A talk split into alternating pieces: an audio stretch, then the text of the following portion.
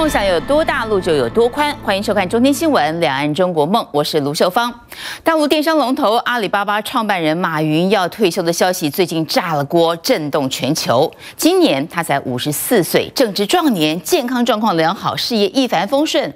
这么早就要退休了，很多人都觉得挺奇怪的，连俄罗斯总统普京都忍不住当面问他。那么不少人甚至怀疑，这是不是另外一种公关手段，或者他的背后有什么不得已？但是无论如何，当事人马云自己的说法是，他想花更多时间在教育上，回归初心。也就是说呢，比起当商业首富，他更喜欢的是马老师这个身份。但消息曝光之后呢，股市首先吓傻，股价应声下跌了百分之三。特别是在中美贸易大战，还有所谓的国进民退的氛围当中呢，分析家从马云要退休这个讯号当中，似乎找到了许多不寻常的意涵。但是马云终究不是一般人，头衔对他来讲不是重点，就算是交棒呢，他对于整个企业帝国仍然有无与伦比的影响力。那么，甚至在贸易大战的烽火当中呢，他的态度也是大陆企业的指标。这样的马云现在是神一般的存在，但他呢从小最不缺的就是挫折，连大学都考了三次。第一次呢，他的数学只考了一分，但是接下来三十年的奋斗，却为自己赚进了四百亿美元的身价。条路，我这几年讲过很多遍，我不愿意死在办公室里，嗯，我还是愿意年纪大的时候，如果躺在沙滩上死掉，我觉得蛮高兴。退休这念头不是第一次，早在二零一三年五月十号，淘宝十周年大会，四万人在雨中听马云宣布不当 CEO，但退休第十八天，他又成立了菜鸟网络物流，就是我们这批菜鸟，马化腾、李彦宏，所有这些菜鸟们，今天。变成了不一样的鸟，是闲不住还是退而不休？出生在浙江西湖边的马云，功课不好，唯独偏爱英文，大学考了三次，充当西湖导游，找外国旅客练练英文，赚点小费，如愿成了英语老师。一九九九年，马云嗅到电子商务契机，在西湖自家公寓创办阿里巴巴。Eighteen years ago, in my apartment, I told the eighteen founders that. One day we will build up a site. That site will be the top ten sites of the world. 十八位合伙人，外界称之为“十八罗汉”，也是阿里帝国幕后真正的权力中枢。这位曾经被三十多间公司拒绝的小伙子，摇身一变，身价近一点二兆的富豪。屡屡被挫折磨练的他，也是个段子手。今天很残酷，明天更残酷，但是后天很美好。但是绝大部分人是在明天晚上，他是不可能看到后天的太阳。网络甚至有人专门整理马云语录名言：六人当中有人杰，七人当中有混蛋。花时间去学习别人失败的经验，无论励志或嘲讽，在在都能发人省思。马云退休计划倒数计时，但凡阿里重要活动，压轴大佬依旧是马云。会见外国政要，代表阿里集团的也是他。本次贸易战。不可能在两个月、两年内解决，要有二十年的长期思想准备。大陆民营经济处于最尴尬的时刻，选在阿里集团二十周年退休，但马云还有一个永久合伙人的殊荣，也就是离开了阿里集团，却能享有一定的控制权。选在明年五十五岁急流勇退，外界揣测动机，众说纷纭。People call me these days. Jack, anything wrong? All right, got government officials call me. Are you crazy? What, what, what, what happened? Are you gonna be something painful or some disease or what? I said, no. And I got rumors from outside China say, because the government want to push you out, down. Uh, nobody can. 由马云等十八人所创办的阿里巴巴集团是目前全球最大的零售商。由于站对了风口，从一九九九年至今呢，每年以惊人的速度成长。它从物流、电商、第三方支付到双十一购物节，被认为是改变了十三亿人的生活方式。即将迈入第二十年的阿里巴巴呢，现在已经是一个庞大无比的企业帝国。当然，这个大呢有好处，但坏处也不少。作为一个洞见观瞻的指标，马云说他每天都过得胆战心惊，如履薄冰。但是套句他的话，人呢是被逼出来的，企业的成功也是被逼出来的。We are living in remarkable times。非凡的时代总伴随着非凡的发展。刚落幕的二零一八年云栖大会，阿里巴巴再度向世人展现人工智能的应用已经无所不在。天猫精灵，天气。今天杭州市雷阵雨，气温二十五度到三十四度。智能车、智能机器人、人脸识别、刷脸支付，这些未来世界的场景，从无人商店、智能餐厅到每天人来人往的地铁车站，只要跟日常生活相关，现在全都有着阿里巴巴的影子。不怕你达不到，只怕你想不到。淘宝网，淘我喜欢。回顾阿里巴巴的发展历程，过去有两场战役至关重要，也因此奠定了今日的规模。首先就是淘宝网的成立。关心的最想知道的是，我们如何真正能够帮助这些个人电子商务交易能够发展起来，能够为他们服务好。二零零三年，国际电子商务巨头易贝高调进入中国市场，阿里巴巴仅仅用了一个月的时间。火速推出淘宝网，并寄出免费政策上线迎战，让这场小虾米对上大金鱼的对抗成了电子商务的经典教材。And eBay already came back with the response saying free is not a business model. Okay. And they're saying they're much stronger because they can charge. That's good. The day when we then they disappear in China, they will regret for what they said today. 二零零六年，淘宝以百分之七十的 C to C 市场份额，终结了与 eBay 的大战。马云的免费政策不仅成功站稳市场，更让无数人富了起来。这一年，淘宝注册用户就超过了三千万。淘宝跟其他电商平台有一个核心的区别是什么？有一个核心的区别是，其他电商平台都是卖有品牌的东西，嗯，而淘宝是唯一一个能够诞生品牌的地方。结合2008年推出的天猫，至今已经有超过千万的网店在淘宝天猫平台上创业做生意。他可能是大学毕业生，也可能是退休族第二春。阿里巴巴让无数小人物成就了自己的一番事业，连政府单位都在淘宝上提供远程换驾照服务，还有法院在这里拍卖法拍屋。决定一个国家的经济的核心力量是最小的中小企业，每个家庭。每个每份工作，每一个人，所以你从这个生态环境做好了，自然会影响上本。阿里巴巴的第二场关键战役，则是于二零零四年推出的支付宝。网络购物怎么付钱，怎么交货？第三方支付在今天看来理所当然，但在当年电子商务刚刚起步的中国大陆，却完全没有任何机制与信任基础。按照我们传统想法，这好像进入金融领域了。你，做的做的不好，就有可能要，是不是要被关起来了？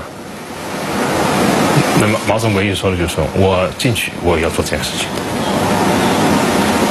啊，只不过跟我们这些团队人说，你们要帮我送饭要送到。二零一四年，阿里巴巴在纽交所挂牌上市，同时宣布支付宝扩大升级成为蚂蚁金服，运用大数据，让淘宝卖家直接可以在线上小额贷款，使得天下没有难做的生意更有了资金的支持。也许有一天我们会放弃某一个产品，但我们永远不会放弃我们的使命，永远不会放弃这个公司要追求伟大的梦想。二零一八年，阿里巴巴公布年度财报，营收达到新台币一点二兆。较去年同期增长了百分之五十八，而展望二零一九年会计年度，阿里巴巴自己预估，在他力推的新零售帮助下，集团整体营收增幅可望超过百分之六十，让阿里巴巴将继续在电子商务领域扮演举足轻重的角色。马云的交棒计划倒数计时，他钦点的接班人是现任的首席执行长张勇。这个人呢，擅长财务，个性低调。那么阿里的企业文化讲究所谓的一年香、两年纯、五年沉。那么张勇呢，是一个十一年的资深阿里臣，他的战功彪炳，创办了天猫，还有全球为之疯狂的双十一购物节，一张又一张的漂亮成绩单，让他成为二零一八年最佳 CEO。那么现在，张勇已经是四千。亿美金巨头的大总管，在这个集团里面仅次于马云，他是一人之下，七万员工之上。九十九亿，一百亿，现在是大概是三分钟啊！短短三分钟，消费金额就突破百亿人民币。二零一七年天猫双十一购物节再次刷新纪录，背后最大功臣是阿里巴巴的 CEO 张勇。这样的一种大协作、大练兵。这样的一个倒逼，使得整个的企业拥抱数字经济的这样的一种愿望和能力极大的被提升。张勇一九七二年出生，来自上海，因为总是看起来气定神闲，而且和马云一样喜欢金庸，在阿里巴巴集团内有个花名叫逍遥子，马云更是自名为风清扬，但逍遥子可不逍遥，许多事尝试亲上火线。什么叫危急？这个备注是谁写的？这个是指没处理是退款是吧？所以是另外一个团队而写的。所以这里他进来之前，他基本 A 类、B 类都。张勇虽然是 CFO 财务长出身，却喜欢接触市场一线，凭着一张张漂亮的成绩单，成为马云钦点他成为接班人的最大理由。啊，我们最初的初心，我们叫让天下没有难做的生意。未来的三十年，其实是商技术和商业充分。融合的应用的三十年。张勇进阿里巴巴十一年，代理阿里电商从 PC 端走向无线端，跨入移动经济。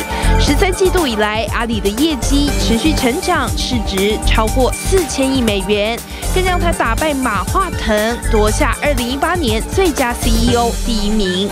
开天窗，正在打开天窗，在上面。阿里走向智慧产业打前锋的同样是张勇，不仅开车载着马云体验智能汽车，大陆各大电商开打新零售站后，张勇也曾和马云一起大战盒马先生超市里的美食。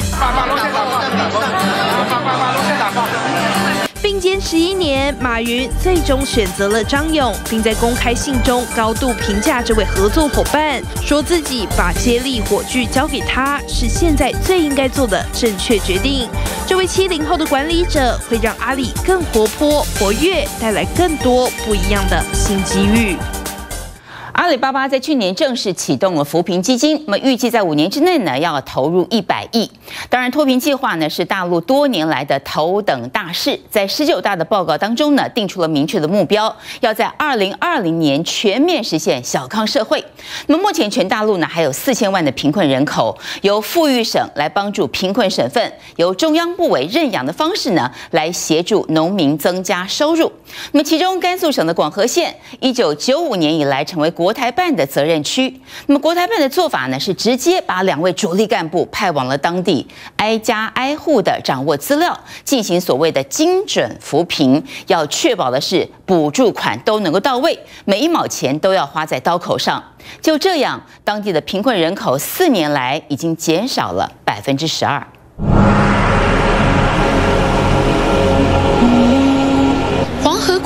高山连绵，这是位于大陆西北的甘肃。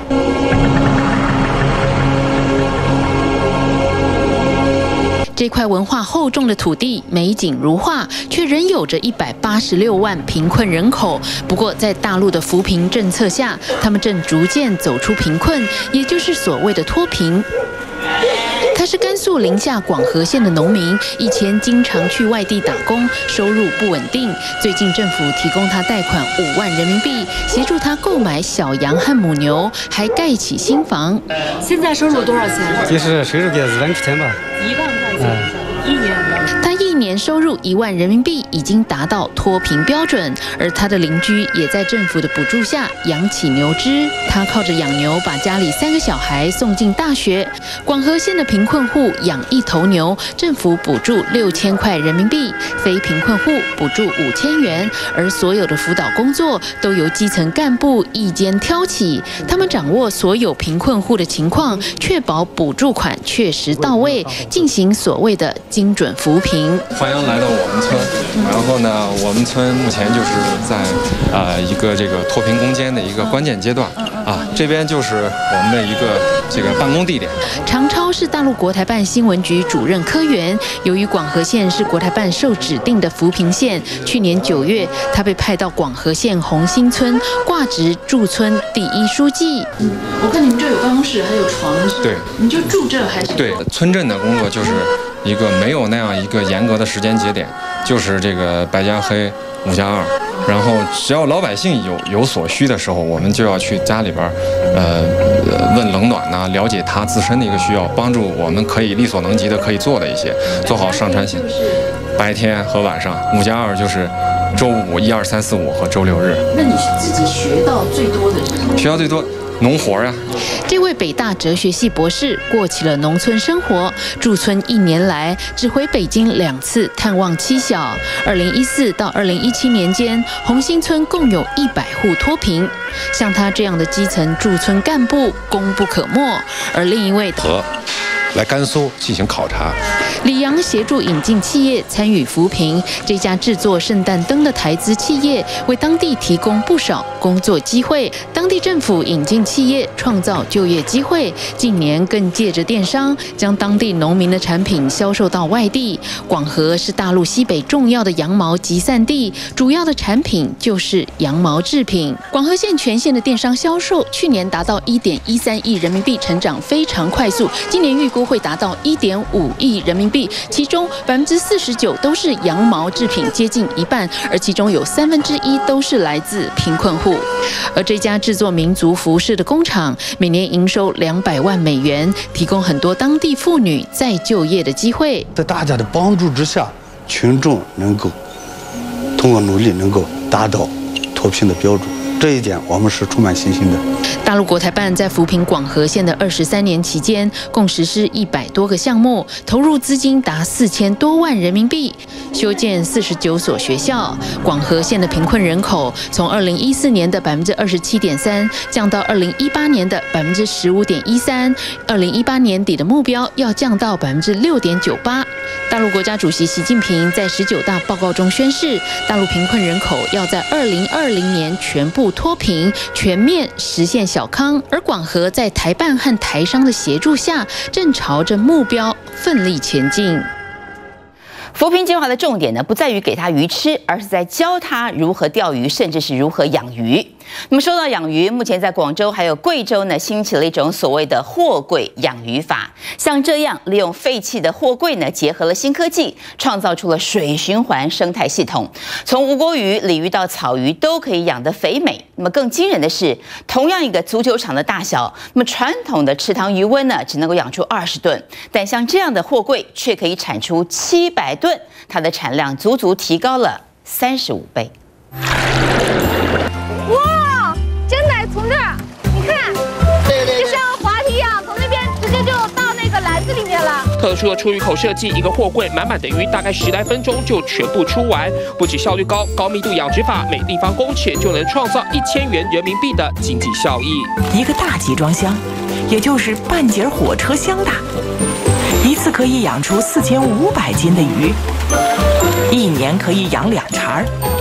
产量在一万斤左右。如果以一个货柜年产一万斤无锅鱼，收购价一斤十五元人民币计算，等于一个货柜产值能达到十五万人民币，约合台币六十七万多。扣除养鱼和运送成本，总体算来效益还是非常可观。而且对比传统养殖渔业，同样一个足球场大，可以放两百八十个货柜，产鱼七百吨；传统养殖却只能产鱼二十吨，明显差了三十五倍。它的专业名字叫受控式循环水集装箱养殖系统。那么它关键不在集装箱，关键是在前面的受控式和循环水。事实上，一套完整的货柜养殖系统是由一个专门处理水质的货柜搭配四个养殖货柜，形成一个完整的水循环生态系统。百分之九十的水可以重复利用，通过电脑控制稳定水质，加上货柜的特殊涂层能隔绝室外高温，营造出最好的养殖环境。除了无锅鱼之外，货柜也能养出肥美的宝石鲈鱼、鲤鱼和草鱼等。而且养鱼的粪便污水含有大量的氮及有机物质，可以成为种植蔬果的液态肥料。如今大陆许多地方政府都在大力推广这种货柜养鱼的方式，创造了生态链预料将改变大陆的养殖渔业发展。一年一度的观潮节来说呢，中秋节只是个起始点。那么在浙江海宁盐官登场，从中秋节呢一路要办到十月初。之所以会选在这个时间点，主要就是因为呢，每年的中秋节前后呢，这是月球跟地球引力最大的时候。再加上钱塘江流入了杭州湾，这个喇叭状的特殊地形，天时地利造就了著名的钱塘潮，每年都吸引了大批游客到这里欣赏这个号称是此生必看。的天下第一潮。浪花奔腾，形成一条线。著名的钱塘潮江水滚滚而来，也带来大批人潮。特别小啊，都没有看到有潮的感觉。跟我想的不一样，因为我没有看过潮，我以为我以为它是一浪接一浪的那种，然后没想到只有一浪嘛。感觉还是比较小吧，没有往年的大一样。啊，小了一些，比往年比较小一点。不止潮水小，观潮景区里的这个著名景点，今年也和游客无缘。这个已有三百八十多年历史的这个战鳌塔呢，可以说是俯瞰钱塘潮的绝佳位置。不过今年却因为整修工程不得其门而入。所以今年这里是不是好多地方都在维修不开放？还有一条风景街也在维修。啊，那你们你们这样不会觉得很可惜吗？没办法呀，最佳观潮景点关闭整修，不过票价可没跟着下修。一百元一张啊？对，是的。之前是多少钱？之前我们平时的票价是三十元一张，啊，那是我们淡季的票价。然后现在我们是旺季，旺季的话是一百元一张。这怎么涨一百啊？太贵了呀！门票从约一百五十元台币涨到近五百元，涨幅超过三倍。就算嘴里喊着贵，但每年中秋来钱塘江观潮，已经像传统一样，不管潮大潮小，观潮商机永不少。跟现在比，大概翻了几倍？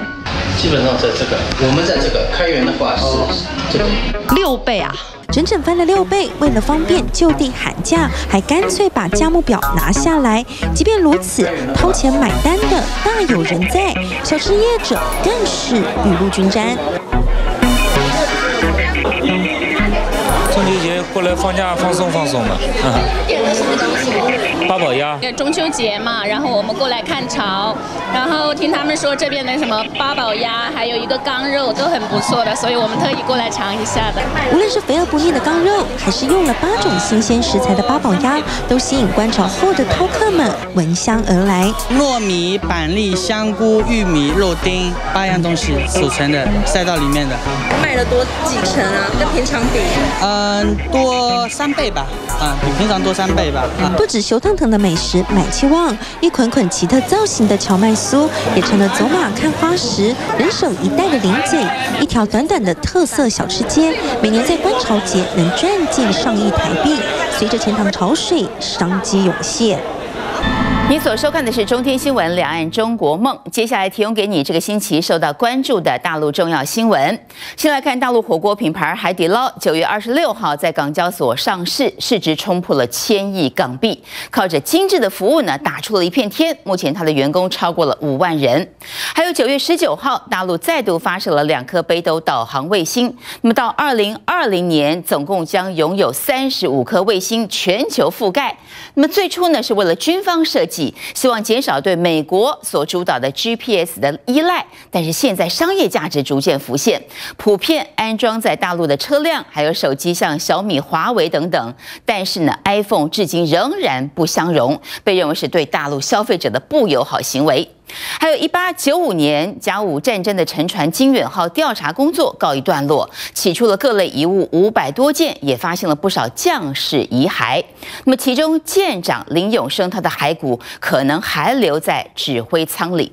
也谢谢你的收看，理解大陆，关注两岸，请您持续锁定《两岸中国梦》，我们下周日早上九点半钟准时再会。